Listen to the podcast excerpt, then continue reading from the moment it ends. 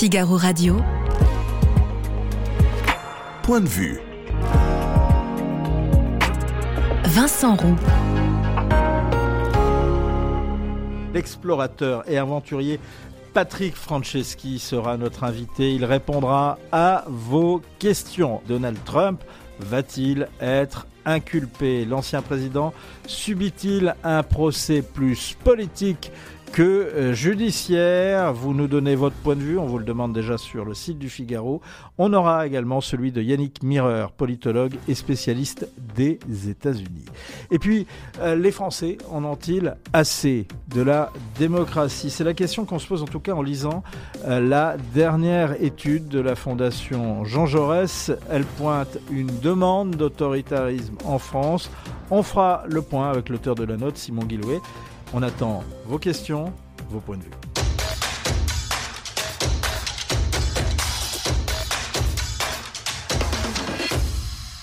Bonjour, Yannick Mireur. Bonjour. Euh, c'est la question euh, qu'on se pose, en tout cas la question qui se pose, euh, une des questions qui se pose sur le site du Figaro. La justice américaine s'acharne-t-elle sur Trump? Non, ce serait beaucoup dire que la justice américaine dans son ensemble, puisque comme vous savez, d'abord c'est un système fédéral, il y a différentes euh, structures et euh, comment des cours de justice et des niveaux pour cela, et les règles ne sont pas les mêmes d'ailleurs dans tous les États.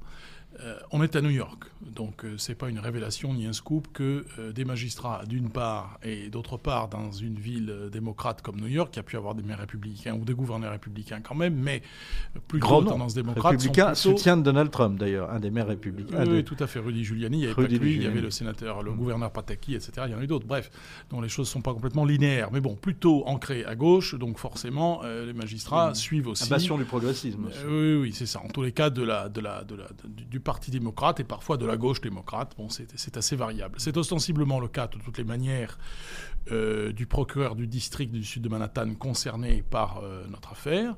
Euh, son appartenance politique est nette. Il faut rappeler quand même qu'à une certaine époque, M. Trump lui-même était plutôt proche des démocrates. Hein. donc, encore une fois, c'est pas toujours blanc et noir comme on a l'habitude de le penser ou comme c'est chez nous. Les lignes ne sont pas aussi Il a obtenu d'ailleurs des, des des voix euh, d'anciens euh, euh, électeurs démocrates, en particulier dans les catégories Vous avez raison de le souligner, parce que c'est ce qui a causé son élection en 2016, et c'est l'erreur qu'ont commise d'ailleurs les, les, démocrates pardon, de ne pas choisir et les stratèges M. Biden, absolument, et de choisir Mme Clinton. Euh, ça explique une grande partie de sa défaite. Mais euh, pour revenir à votre, euh, à votre question, je ne dirais pas que la justice s'acharne. La justice en son ensemble, ce serait trop général pour être quelque chose de, de, concret. En revanche, le d'une part, le procureur concerné n'a jamais caché sa volonté de s'attaquer à, à, M. Trump. Et d'autre part, il, il est engagé politiquement, le procureur bah, il, est, il est affiché euh, démocrate. Et puis vous savez que vous êtes élu dans ces postes-là, comme dans mm. tout un tas de postes aux États-Unis, pour lesquels d'ailleurs il y a assez peu de participation. Mm. Euh, donc forcément, il y a un positionnement politique, ou en tout cas un profil politique qui est, qui est établi. Si on regarde sur le plan euh, strictement euh, judiciaire, euh, Donald Trump donc, est, mis dans un, en accusation dans un dossier lié à un versement de 130 000 dollars hein, mhm. effectué à Stormy Daniels, qui est une actrice X. C'était en 2016. les, ce, que nient tous les deux d'ailleurs. Hein, les, chefs d'inculpation, eux, ne sont pas encore tous connus dans le détail. C'est non, c'est difficile de les connaître parce qu'on parle d'une trentaine de chefs d'accusation. Donc ça fait beaucoup de choses. la clé, euh, ce sont ces deux choses, parce qu'il y a la loi fédérale et puis il y a la loi évidemment de l'État dans lequel vous êtes jugé, en l'occurrence l'État de New York. Donc pour ça, il y a surtout une question de euh, falsification de comptes, on va dire. Voilà. Donc ça c'est euh, une, une, offense, comme on dit en américain, c'est une violation de la loi qui n'est pas non plus une irrégularité. Une irrégularité, ça n'est pas non plus majeur, mais c'est pour ça que les arguties juridiques vont être très importantes parce que pour les chefs d'occupation dont vous parlez, parce que la question est de savoir si ça s'arrête là, ou bien si derrière cela, compte tenu de la nature du paiement et du contexte dans lequel elle s'inscrit, il y avait volonté de nuire, si je puis dire, au processus électoral, puisque ça veut dire que ces 130 000 dollars dont vous parlez ont été intégrés, c'est la bêtise, dans les comptes de campagne, mais euh, sans transparence, c'est-à-dire que ça a été maquillé dans les comptes de campagne. Alors là, du coup, vous passez à l'échelle de la, loi fédérale sur euh, la loi électorale, d'où les cris d'orfraie, euh, ici et là, sur la menace sur la démocratie. C'est un peu exagéré quand même, mais la toile de fond, c'est aussi la personnalité de M. Trump, et Trump Organisation, son, son son, entreprise, où on sait bien que ça n'est pas un modèle de vertu comptable. C'est la première fois hein, qu'un ancien président des, États-Unis est inculpé après son mandat. C'est la première fois et c'est sur le fond, on passe du, du judiciaire euh, aux politiques.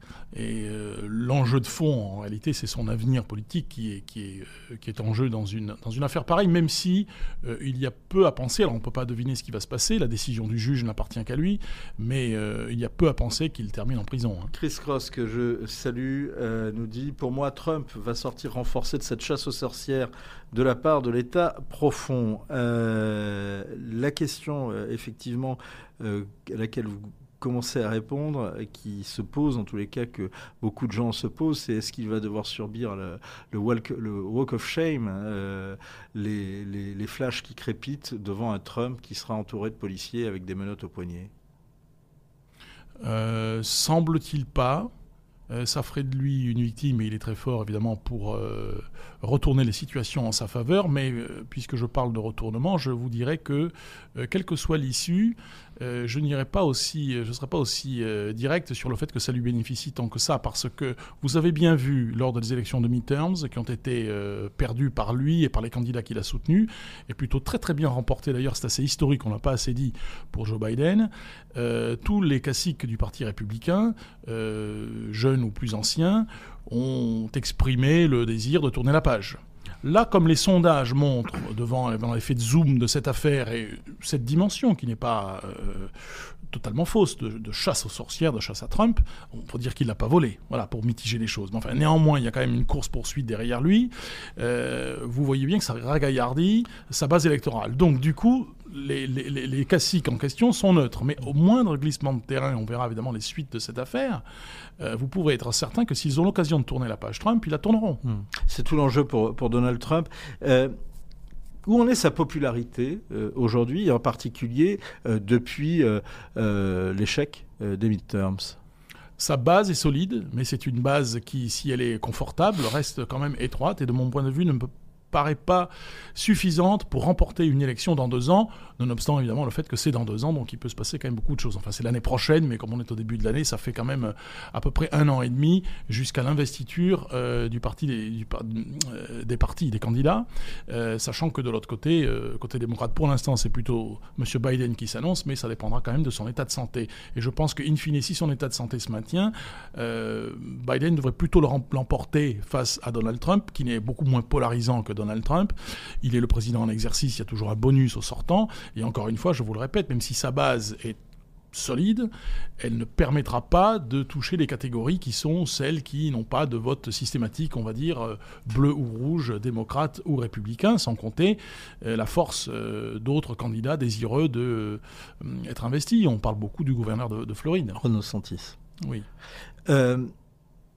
Donald Trump parle de persécution politique, mais c'est pas la première fois qu'il prend ce genre, de position. C'est sa posture préférée?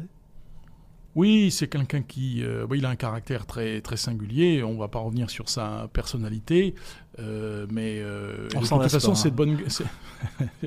Moi, je m'en suis déjà laissé il y a longtemps, mais euh, parce que je pense que malheureusement, il a pris de bonnes orientations, qui étaient les orientations de sens commun et de, de coups de pied dans la fourmilière, notamment vis-à-vis de la Chine. Vous voyez que tout le monde hum. a suivi du jour au lendemain. Il y a eu un retournement. C'est un petit peu le signal que l'on attendait. Donc, c'était une bonne politique, mais qui a été particulièrement mal exécutée. Pourquoi? Parce que ce n'est pas du tout un homme d'État.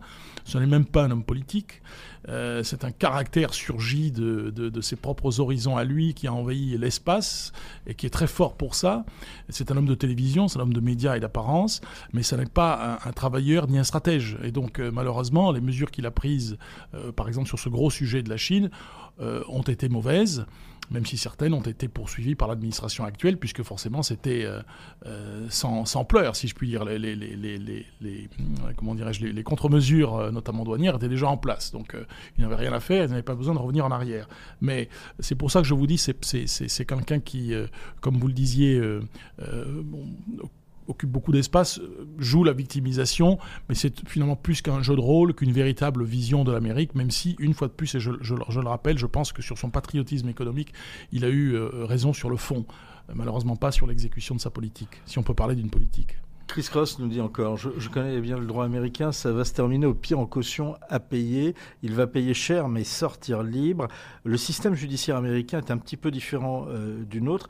D'abord, vous le disiez, cette inculpation, c'est pas une inculpation euh, nationale, c'est-à-dire c'est pas une inculpation fédérale, c'est une inculpation qui est spécifique à l'État de, New York. Oui, avec le, fameux euh, procureur, du, puisque c'est coupé en, zone de, comment dire, de juridiction, hein, l'État de New York. Évidemment, le, district sud de Manhattan est légendairement connu pour être celui qui notamment s'occupe des affaires économiques, qui sont un sujet, on le comprend bien, c'est naturel, euh, particulièrement euh, sensible et important. D'où le fait que c'est ce biais-là, si je puis dire, qui, après l'avoir abandonné d'ailleurs, et après avoir euh, réexaminer euh, toute une enquête qui avait démarré de manière très approfondie, le procureur actuel est revenu sur sa première orientation, qui était de lâcher prise sur ces questions euh, de, de, compte de, l'organisation de la campagne et de Trump Organisation et des, véhicules entre les deux pour y revenir et pour l'inculper par là. Alors qu'il y a d'autres euh, faits qu'on pourrait lui reprocher, il faut évidemment qu'il soit étayé d'un point de vue juridique, comme le plus spectaculaire était d'avoir encouragé l'assaut du Capitole, parce que ça aussi c'était historique. Donc là on est par le petit bout de la lorgnette et c'est pour ça que je, je, vous le répète et je pense que votre intervenant là a raison, il n'y a pas en prison. En revanche, c'est toute la dimension de, l'effet de zoom et tout ce que cela va pouvoir charrier comme réaction populaire et débat politique. Et, là, il est au milieu de la scène, donc il est, sous les projecteurs dans son rôle. On a vu euh, Steve Bannon lui-même euh, embastillé. Euh, là, c'était pour des, raisons de, financement du, du, mur à la frontière avec le Mexique. On voit également aujourd'hui Donald Trump donc menacé par la justice. Est-ce que il n'y a pas un risque justement de, développer une, de donner une raison à, à ceux qui pensent que euh, Trump est injustement persécuté et que les idées qu'il a portées, les idées qu'il représente ou les idées que représente Bannon sont persécutées plus euh, violemment euh, que celles de leurs adversaires. Oui, peut-être parce que sur euh, la, toile de fond, vous avez, et c'est le cas dans des pays européens aussi, une euh, pensée dominante plutôt euh, penchant à gauche dans certaines catégories socio-professionnelles comme les médias et certaines dominants historiques comme CNN par exemple, parce que Fox News c'est beaucoup plus récent. donc on, on, peut le penser, mais je pense qu'ensuite euh, la justice euh, sera prise en compte. C'est-à-dire qu'en fonction euh, de la violation de la loi commise, hein, il y aura toujours une partie de l'opinion qui ne voudra pas le voir. Ça, c'est la continuation de l'histoire des fake news. C'est-à-dire que qu'on ne veut pas croire à certaines choses, on, ne croit que ce à quoi on veut croire, au fond, sa propre représentation de la réalité, mais que sur une autre partie, quand même, de l'opinion, euh, même votant républicain, euh, la réalité des choses va s'imposer. Mais ça dépend encore une fois de quoi il est accusé et de à quoi il est condamné. Et une fois de plus, je pense qu'il y aura beaucoup de bruit pour rien. on l'a dit, donc Trump reste populaire au sein de son électorat, et au sein aussi de l'électorat républicain, et toujours candidat à la présidentielle. cette inculpation pourra in fine changer la donne sur sa candidature? Oui, euh, elle peut, ça, dépend encore une fois du quel est le chef d'accusation qui est retenu, quelles sont les conséquences. Encore une fois, il n'y a pas besoin d'aller Quel chef d'accusation pourrait lui faire renoncer à la présidentielle On ne les connaît pas tout à fait euh, tous. Il doit être euh, annoncé justement. On parle de, je vous ai dit tout à l'heure, d'une trentaine hmm. d'accusations. On, on, se focalise plus particulièrement sur les 130 000 dollars maquillés, et ça c'est quasiment documenté. Et, son ancien homme de main, si je puis dire, Michael Cohen et euh, a fait beaucoup de déclarations euh, sur ce sujet, qui ont abondé d'ailleurs euh, l'enquête préliminaire avant l'inculpation. et la nature, si je puis dire, des méfaits aura une conséquence là-dessus. Et c'est pour ça que je vous disais au début qu'en fonction de la, les 130 000 dollars pourraient le conduire à renoncer à. c'est pas tellement les 130 000 dollars, c'est la, c'est la, c'est la, c'est le jugement au fond euh, moral qu'une grande partie de l'opinion mm. pourra, euh, et d'abord dans le dans le euh, dans l'électorat républicain, et ensuite et surtout dans l'establishment républicain, au sein du parti républicain, qui encore une fois n'attendent qu'une occasion, qui est de passer à autre chose. en fonction du, du, crime, ça donnera des arguments, si vous voulez, à ses adversaires en interne qui pourront se, se dévoiler, si je puis dire. Est-ce qu'il a encore des soutiens au sein du Parti républicain aujourd'hui oui, oui, ça c'est certain. Parmi les classiques du parti bah, Les classiques, en tous les cas, parmi des, des, élus et sur plus particulièrement à la Chambre, euh, a commencé malgré ses relations euh, tendues et, les retournements de ses propres relations avec le Speaker, le président de la Chambre des représentants, Kevin McCarthy, avec les difficultés qu'il a eu d'ailleurs à être élu à la présidence à ce siège, euh, il, a, il a évidemment des, des soutiens. Vous pensez qu'il pourrait à nouveau gagner la présidentielle? Je suis assez sceptique là-dessus. Merci beaucoup euh, Yannick Mireur et merci euh, de nous avoir apporté vos lumières. On va continuer hein, euh, à suivre bien sûr la séquence Trump. Je signale également votre dernier livre Yannick Mireur, le, le populisme smart et c'est chez VA Édition. Bien entendu c'est à lire, on en a parlé déjà. Figaro Radio. Point de vue. Vincent Roux. Bonjour Simon Guillouet. Bonjour.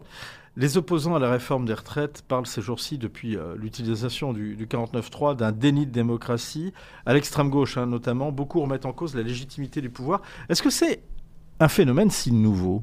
Alors écoutez, vous commencez euh, en entraînant sur le, sujet de la réforme des retraites. Il euh, faut savoir que cette étude... Je vous pose la question, les questions d'actualité qui se qui se posent actuellement, et notamment sur le, le, rapport à la démocratie, parce que sur la question de la réforme des retraites, justement, la question de la démocratie est ressoulevée. Alors écoutez, euh, donc cette, étude a été faite à peu près il y a un an, donc le débat mmh. ne se posait pas à l'époque. Mmh. Euh, actuellement, pour moi, le, débat de la réforme des retraites est plutôt un débat qui euh, est un débat démocratique. donc on a une réforme sur un, problème social et à la fois financier.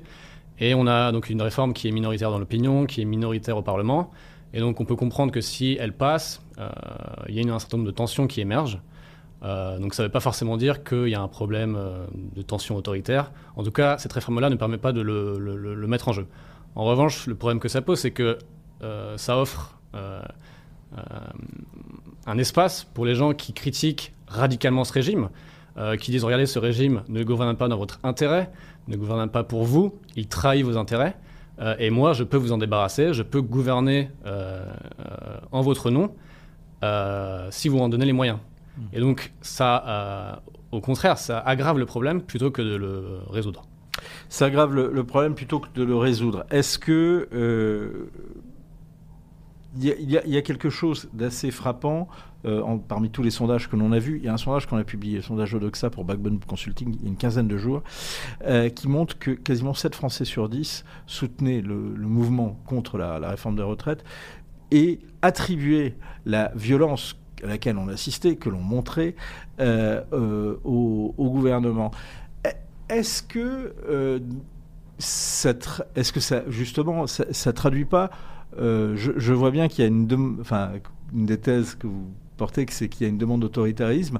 Est-ce que euh, justement, ça ne montre pas l'inverse chez les Français que aujourd'hui, euh, euh, on, vient de passer, on vient de franchir un cap qui est, eh ben, il peut y avoir du, bazar, il peut y avoir des violences, mais finalement, ça ça peut s'excuser au regard de ce que est en train de faire passer le gouvernement.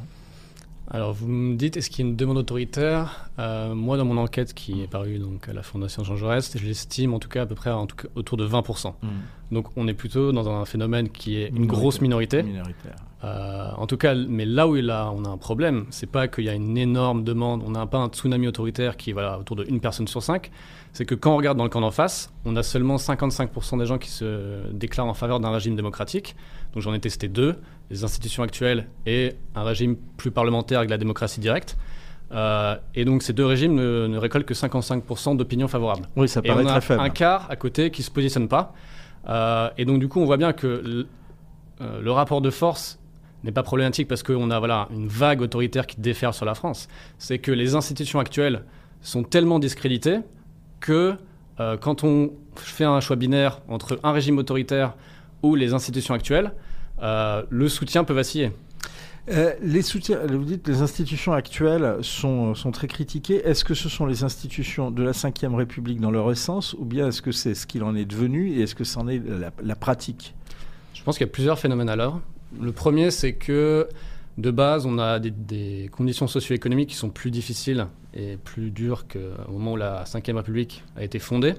Et dans tous les cas, euh, quand la vie est difficile, quand euh, il y a un taux de chômage élevé, quand il y a de la précarité, ça décrédibilise les institutions en place. dans un régime démocratique comme dans un régime autoritaire, regardez par exemple la Tunisie euh, ou le printemps arabe, ça, pose problème aux, aux régimes autoritaires eux-mêmes. Euh, par rapport à ça, c'est qu'on avait aussi à l'époque des institutions qui étaient plus représentatives en termes de profil des élus. On avait plus d'ouvriers, plus d'employés, plus d'agriculteurs. Et donc le profil, c'est lui-même concentré. On a de plus en plus de cadres, qui fait qu'on a un problème de match avec la population.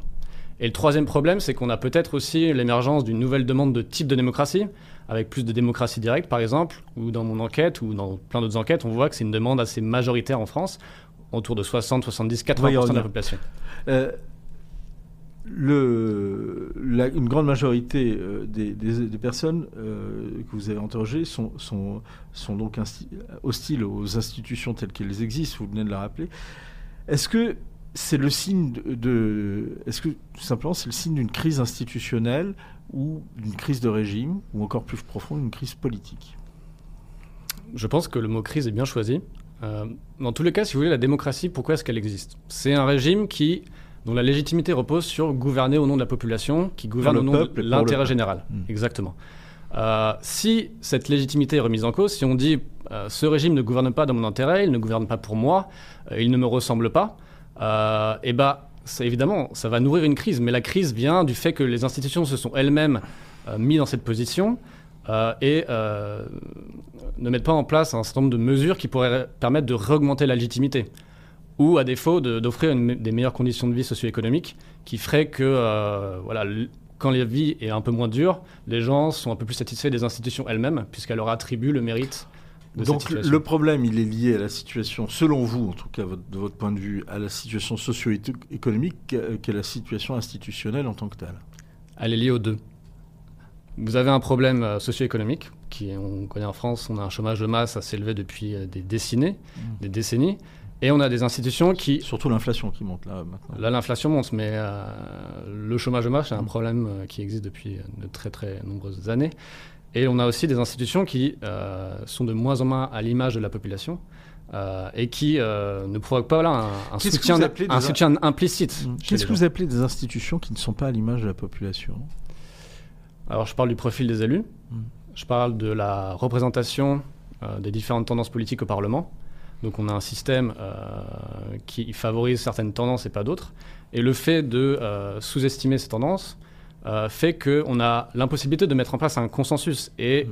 en tout cas des alliances qui permettraient de donner à la population, de leur prouver que leur opinion est bien écoutée et de mettre en place un programme qui au moins satisferait une, une, grosse majorité de la population. Et Pourtant, avec l'Assemblée qui justement a vu le jour euh, à l'issue des, législatives de, l'an dernier, on a vu que euh, un certain nombre de courants qui n'étaient pas représentés euh, jusqu'à présent, je parle notamment du, Rassemblement national, sont massivement représentés au Parlement. Est-ce que justement, ça n'a pas quand même amélioré la représentativité de ces personnes qui étaient jusqu'à présent sous-représentées?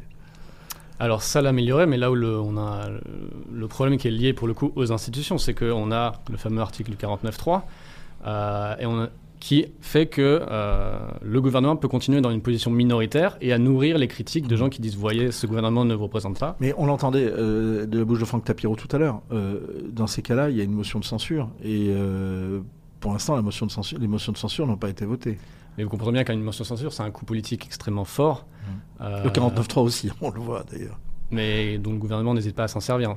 Et en tout cas, il y a un espace pour, euh, il y a un espace pour négocier. On a des élus LR, on a des élus euh, de la de l'aile gauche qui sont prêts à faire un certain nombre de compromis. C'est juste que les institutions actuelles euh, sont dans un espèce de refus, un espèce de déni à ce niveau-là.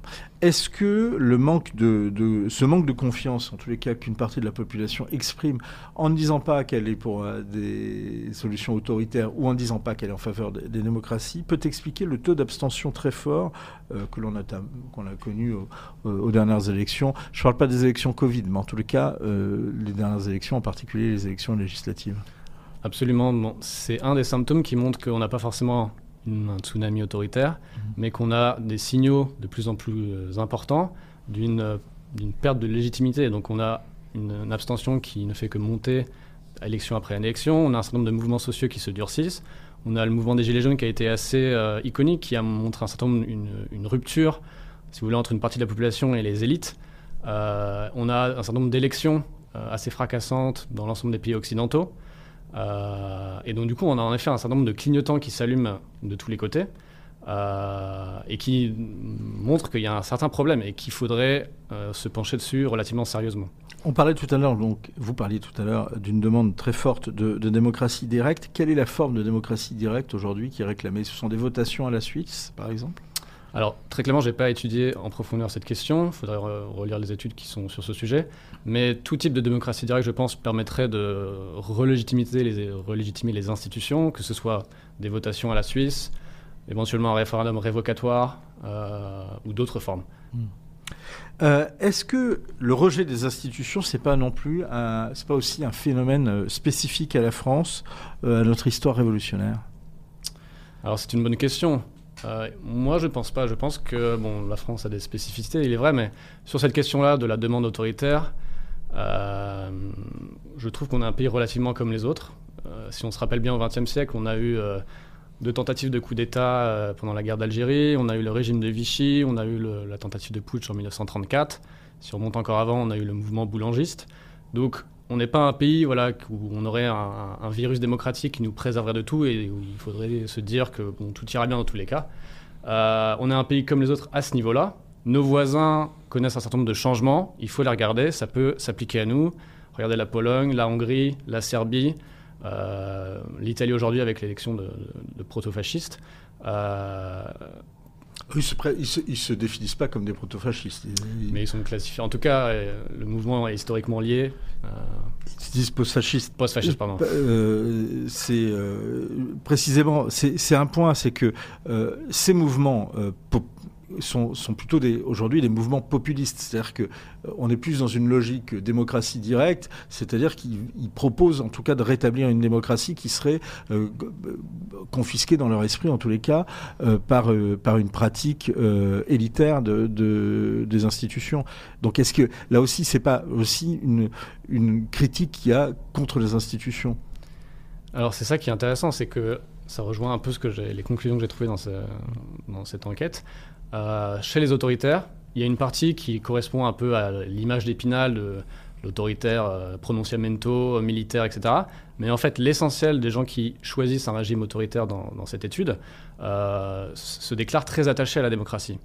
Et c'est précisément au nom de cette déception démocratique, de cette passion démocratique, du fait qu'ils disent que on a un certain nombre de problèmes de, de, collusion, d'oligarchie, les élites ne gouvernent pas dans notre intérêt, qui sont prêts à, une, décision vraiment radicale, mm. mais par désir de démocratie. Donc si on répond à cette demande, on va diminuer euh, ce risque-là. Ces 20% de personnes qui veulent, euh, en tous les cas, une réponse autoritaire, euh, si je vous suis, vous les trouvez plutôt à droite? Non. C'est justement ce qui est très intéressant, ça traverse l'ensemble des tendances idéologiques. On a à peu près un quart de gauche qui se définissent comme à gauche, un quart du centre, un quart de droite et un quart de gens qui se situent sur, euh, nulle part sur cette échelle. Donc c'est vraiment quelque chose qui est assez englobant et qui n'a pas vraiment de tendance euh. Et est-ce que c'est le même type d'autorité qu'il réclame? Est-ce que c'est l'autorité finalement par rapport au, désordre actuel qu'on voit, ou bien est-ce que par rapport à Sainte-Soline, ou bien est-ce que c'est euh, l'autorité par rapport à une, confiscation d'un certain nombre de libertés, par rapport à des gens qui menaçaient la démocratie? C'est un débat qu'on a vu émerger notamment au moment de la crise sanitaire. Alors, les gens qui se, voilà, qui se déclarent autoritaires euh, ont des points communs, mais comme vous le signalez, ils ont aussi des différences. Et donc, et ces différences se retrouvent dans la, grande division gauche-droite.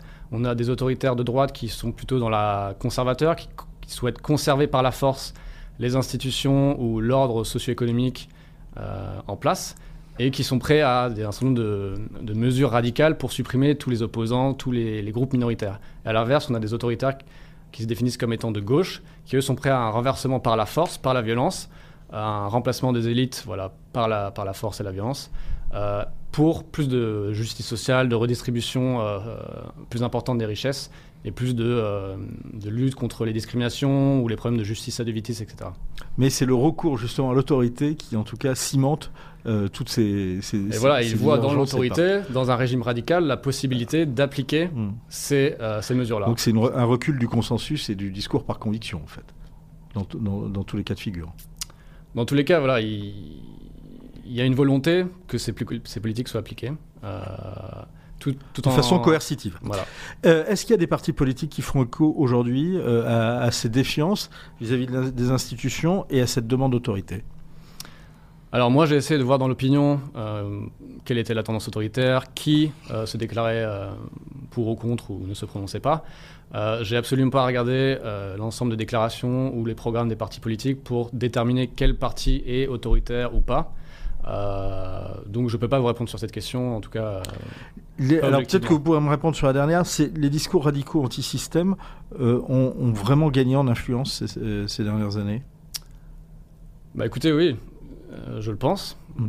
On a un certain nombre de signaux, signaux qui, qui, trompent pas, et, euh, il serait temps de, enfin, d'en prendre conscience et de faire en sorte que ces personnes-là ne,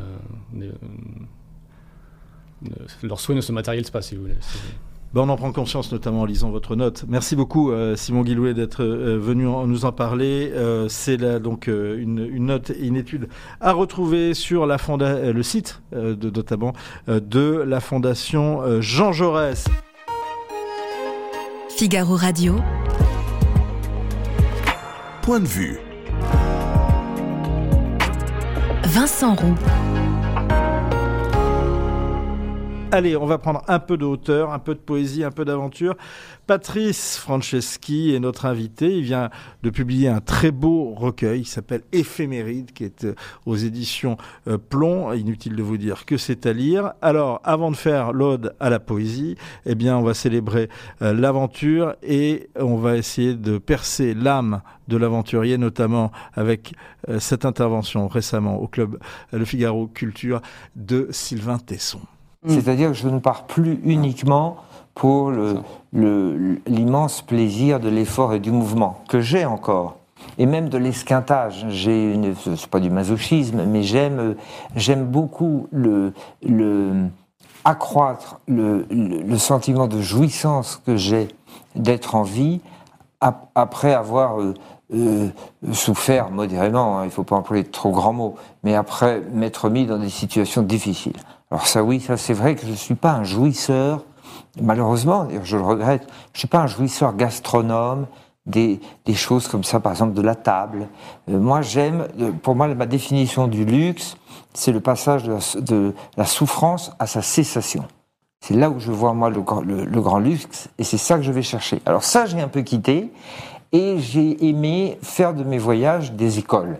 Vous parliez de, de l'exercice monastique. Mm. Oui, je crois que ça me plaît beaucoup de faire des voyages, une oraison, une prière, de me dissoudre dans un élément, de demander, c'était votre question, qu'est-ce que je demandais à ce voyage des Alpes, de demander au, à l'espace enfin de régler mon problème avec le temps, mon problème frénétique avec le temps, et de demander à une substance, que ce soit la mer, la forêt, la steppe ou euh, la montagne, de m'absorber complètement. Alors, pour vous, Patrick, Patrice Franceschi, est-ce que euh, le voyage, c'est aussi, ça se termine en oraison? Ça se termine plutôt en poésie, apparemment. Ou c'est une continuité permanente euh, entre, euh, finalement, l'aventure et la poésie? Hmm. C'est-à-dire que, pour moi, et c'est d'ailleurs la quatrième de couverture d'éphéméride, une vie sans poésie, c'est vraiment une vie amputée. Hmm. Et je crois profondément que l'alliance de la vie que je mène, qui est une vie d'aventure, avec la littérature, avec son plus haut niveau pour moi, qui est la poésie, ça permet de vivre doublement. Euh, et donc, euh, avec Sylvain, on se connaît depuis longtemps, on discute oui, c'est pour ça que je vous, ai je vous ai mis, on vous a mis un peu ensemble par écran interposé. Mais vous reviendrez nous voir ensemble. On le fait souvent depuis plus de 25 ans, mais euh, et on discute sur justement ces notions, ces principes et cette façon de mêler les choses. je pense que pour lui comme pour moi et pour un petit cercle d'écrivains, il n'y a rien au-delà de la littérature, et dans la littérature, euh, la poésie peut-être est au sommet de, de, toute chose. Et il y a autre chose de très important quand on veut avoir, faire d'une certaine manière de sa vie une poésie en acte, et c'est là qu'on rejoint l'aventure, cette idée que, au-delà de la poésie écrite, celle que fait le poète, qu'écrit le poète, ou que chante le barde, des choses comme ça, il y a le sentiment poétique. Ce qui est encore autre chose, c'est-à-dire la façon finalement, si on aime la poésie, de percevoir la poésie qu'il y a dans les choses ou derrière les choses, Alors, ou derrière les gens. Alors, est-ce que c'est cette euh, poésie, est-ce que c'est ce- c'est c'est de ces voyages, c'est au cours de ces voyages euh, que euh, ces euh, haïkus, que ces vers euh, vous ont été inspirés? Alors, le- le- ce qui moi m'intéresse dans l'aventure, le voyage, les rencontres, Mm. même ici, euh, tout à l'heure dans le studio, Je- quand je regardais vient gens, savoir que ça. J'aimerais bien que cette rencontre suscite quand même euh, une- une- un des très beaux vers que vous écrivez. En fait, oui, parce que je cherche la poésie qu'il y a derrière les choses, derrière les gens, même dans ce qui est dit. Et après, on la traduit en une poésie écrite. Mais ce que, euh, ce qu'il y a de particulier, parce, parce que je la mêle le plus souvent à l'aventure, c'est que je suis pas un, un amateur invétéré de la poésie lyrique ou romantique. J'aime la sobriété des choses. Mm. Euh, J'aime que chaque mot compte, qu'il n'y en ait pas d'inutile. Et c'est pour ça que éphéméride, c'est une forme poétique très inspirée des haïkus japonais, mais à ma manière, euh, mais qui garde cette concision et où tout l'art finalement de l'affaire, du travail, c'est comme dans les nouvelles. J'adore les nouvelles, les écrire. On peut pas arrêter la chute et là, tout le travail c'est en 17 syllabes, euh, donc c'est très court, d'exprimer soit une idée, soit une émotion, soit une description. Et vous êtes dans la jungle, vous êtes quelque part, et le spectacle est là, la lune, la forêt, je ne sais pas quoi. Et d'un seul coup, d'écrire tout cela en 14 syllabes. C'est vraiment un exercice extraordinaire, et ainsi de suite. Et éphéméride, c'est une succession de, de ces poèmes très courts. Alors, il n'y a pas que la jungle hein, que vous décrivez, euh, il y a quand même une large part qui est, qui est consacrée à la mer et qui est une autre qui est consacrée à l'amour. Il y a vraiment la nostalgie quand même euh, des, des amants.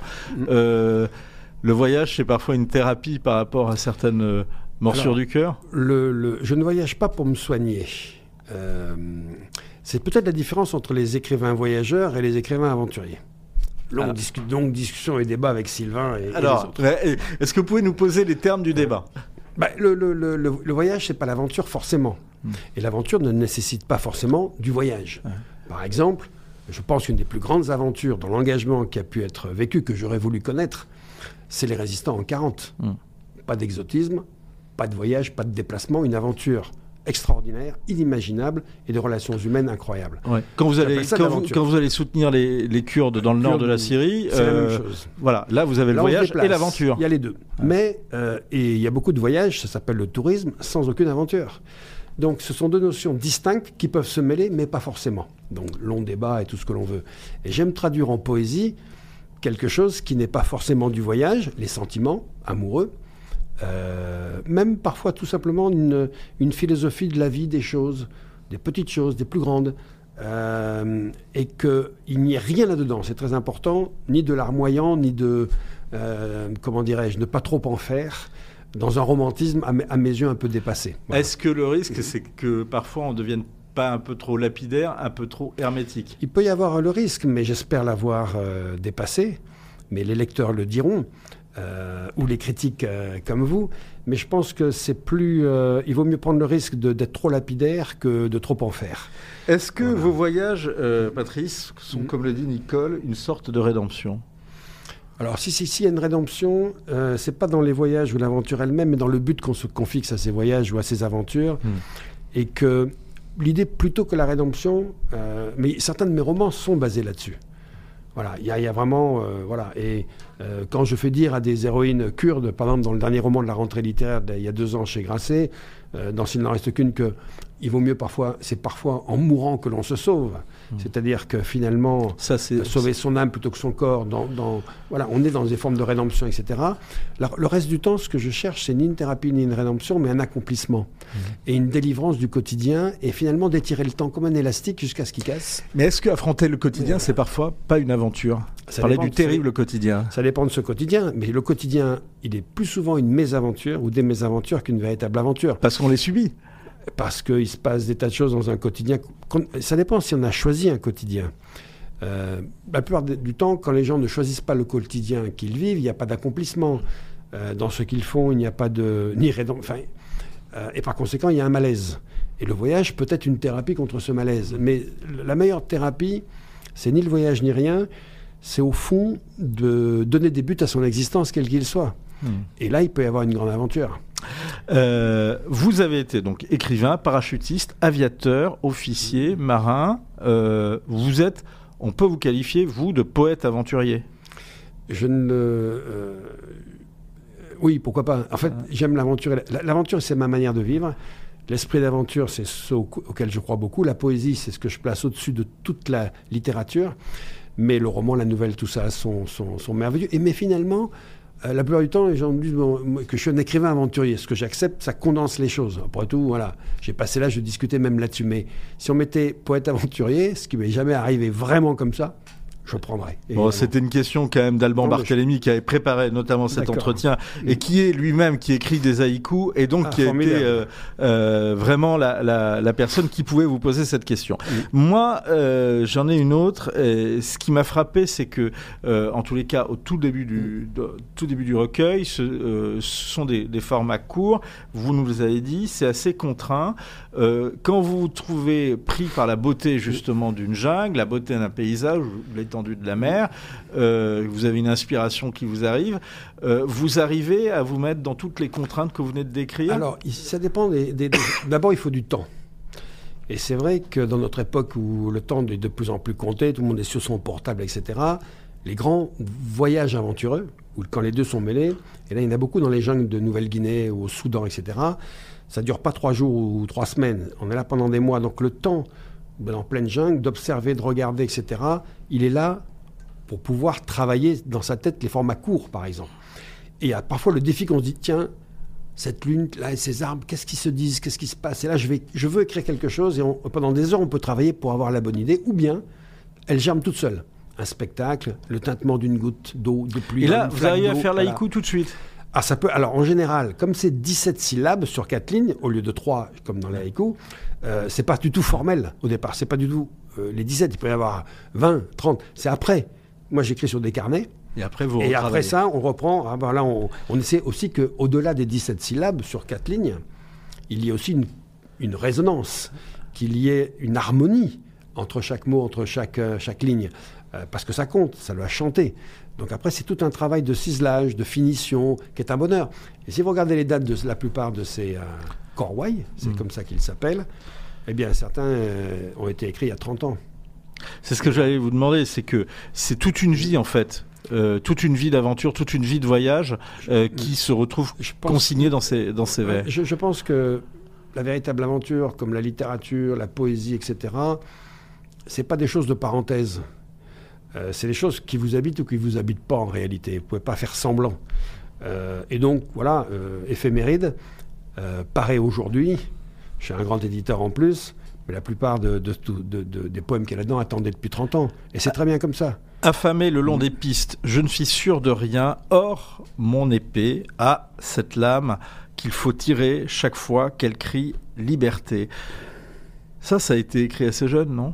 Assez jeune et, euh, à une époque où je pense, et je n'ai pas du tout changé là-dessus, puisque vous parliez des Kurdes de, Syrie tout à l'heure, ou pendant de longues années avec les Afghans euh, à l'époque de leur combat contre l'armée rouge, etc., où vraiment, euh, soudain, mais très jeune d'ailleurs, je me suis dit, le synonyme d'aventure, c'est quoi?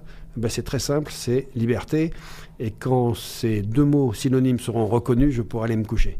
Voilà, et je pense que franchement, que ce soit chez les Kurdes ou ailleurs, j'ai appris que les plus grandes aventures sont celles qui ont une notion de liberté ou derrière, ou devant, ou en tout cas de quête de liberté. À chaque fois, à cette lame qu'il faut tirer chaque fois qu'elle crie liberté. Il y a une lame mmh. toujours. Est-ce que aussi le synonyme d'aventure, c'est pas aussi danger? Il n'y a pas d'aventure s'il n'y a pas de risque. Le risque est consubstantiel à l'aventure. Mmh. Si on si on parle euh, vous ne pouvez, pas les séparer. S'il n'y a pas de risque, c'est qu'il n'y a, pas d'aventure. Il y a autre chose, de la découverte, des rencontres. Mais l'aventure veut dire qu'il y a des risques. S'il y a des risques, c'est qu'il y a un danger. Mais au fond, c'est en risquant les choses quand elles valent la peine et qu'on prend les dangers pour ce qu'ils sont que peut-être on vit vraiment. Est-ce que c'est comme ça aussi qu'on trouve la poésie? Ah, La poésie, je pense que c'est quelque chose de toute façon qui est inné ou pas chez les uns ou les autres à des, degrés divers. Hmm. Je pense que d'une certaine manière, on est, euh, dans, on est poète ou pas. Hmm. Est-ce que c'est lié au fait qu'on soit contemplatif ou pas? Ça, c'est beaucoup lié à cela, je pense. ouais. Je pense que moi, le- la plupart des- du temps, euh, les gens disaient autrefois, Oh, il a toujours la bougeotte, etc. Je dis pas du tout. Mais j'ai pas la bougeotte. J'aime bouger quand il faut, mais j'adore rester euh, entre quatre murs pour écrire un roman pendant quatre mois d'affilée s'il le faut. C'est une aventure, ça aussi. Alors là, oui. Alors, on est dans une aventure quand même, parce qu'il y a un danger de rater le coup. Quoi. Voilà. Le danger littéraire, ça existe. ça peut vraiment. Mais euh, non, le, le- le jeu- le voyage intérieur, euh, c'est banal à dire, mais le fait de dialoguer avec soi-même, de, de rester contemplatif devant des paysages, devant des choses, fait partie pour moi de l'aventure. Les plus beaux spectacles, c'est de regarder couler une rivière, les nuages qui passent dans le ciel, un feu de bivouac euh, la nuit, et des choses comme ça. Et là, le bruit, le temps qui passe, là, ça prend une, une densité extraordinaire et très poétique, et on est en pleine contemplation. Ces poèmes qui sont très courts, hein, euh, donc cette forme, hein, le korwai, euh, laisse beaucoup de place et beaucoup la place à l'imaginaire. Je pense que la poésie doit chanter quelque chose, dire quelque chose, et en même temps laisser toute la place chez le lecteur, celui qui dit ou qui entend, sa propre part d'imagination et de, de, de- de mise en perspective de cette poésie qu'on lui propose. De toute façon, la poésie, comme la littérature, c'est un dialogue. hein. C'est un dialogue entre deux personnes et pas plus, même si c'est plusieurs fois. Euh, mais c'est l'auteur et le lecteur. D'ailleurs, vous faites l'expérience, vous donnez le même livre à 20 personnes dans une pièce, vous revenez une heure après, ils ne sont pas tous au même endroit. C'est pas comme le cinéma. Et parce que c'est à chacun sa manière de lire, dans sa lenteur ou sa rapidité, que ce dialogue doit laisser à l'autre quelque chose euh, où il peut s'exprimer. Euh, on va reprendre quelques extraits, euh, Patrice. La mer, juste la mer sur les grèves qui frappent les bateaux échoués. Vous avez déjà fait naufrage?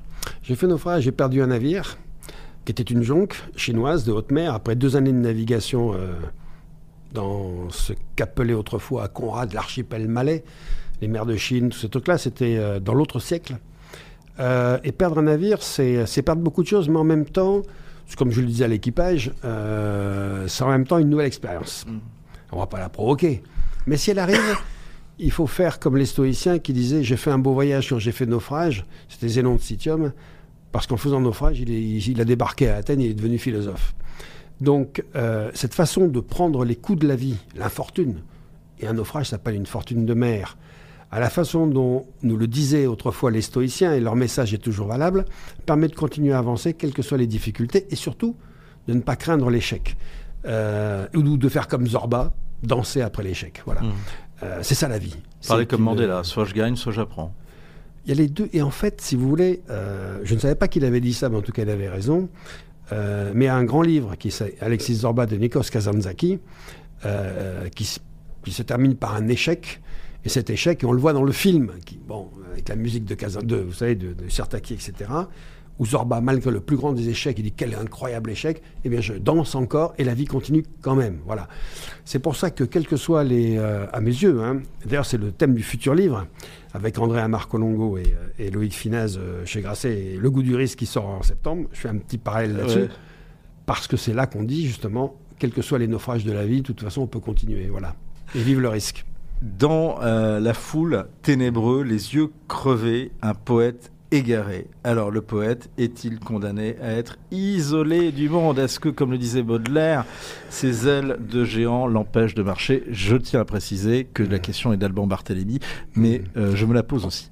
Tout le monde peut se la poser dans une société comme la nôtre qui devient quand même, en Occident, je dis une banalité, de plus en plus matérialiste, de plus en plus hédoniste, de plus en plus euh, individualiste, etc., comme finalement on n'en a jamais connu. Donc la poésie, au fond, euh, ne sert à rien. Hmm. Et en réalité, Est-ce en que- disant ça, elle sert à tout. Pardon, euh, Voilà. Fantrice, mais est-ce que finalement la poésie n'a pas connu le même destin euh, que la peinture, que la que euh, la, la photo en noir et blanc? Mm. C'est-à-dire que c'est un finalement c'est un reste, un beau reste euh, de quelque chose qui a pu être utile euh, autrefois, parce que vous, vous, vous disiez les euh, les chanteurs, la poésie lyrique, mais enfin c'est eux qui transmettaient justement Voilà. le, le savoir, la connaissance. Et, et c'est pour ça que plus cette société perdra du sens, et plus la poésie sera nécessaire, et les gens, euh, contrairement à ce qu'on pense, euh, beaucoup de gens lisent de la poésie.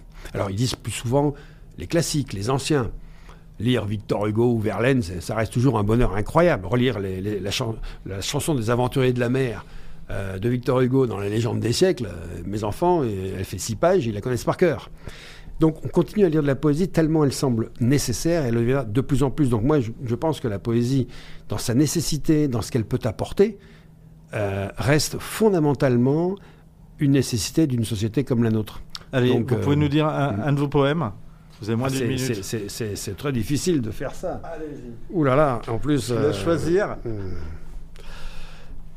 Alors simplement, quelque chose qui prenne les hommes et les emmène très loin. Merci beaucoup, Patrice Franceschi. J'espère que vous emmènerez les lecteurs. Il y a tout pour que vous emmeniez les lecteurs aussi loin. C'est ce que vous venez de dire. Euh, dans Éphéméride, euh, à la fin, on trouve d'ailleurs des poèmes méridiens euh, et c'est aussi magnifique. C'est à lire, c'est à savourer. C'est aux éditions Plomb et on espère retrouver vite Patrice Franceschi ici en studio. Merci. Pour une prochaine aventure. Merci beaucoup. pour nous, l'aventure de point de vue, c'est fini, mais c'est fini juste pour aujourd'hui. À très vite sur Figaro Live.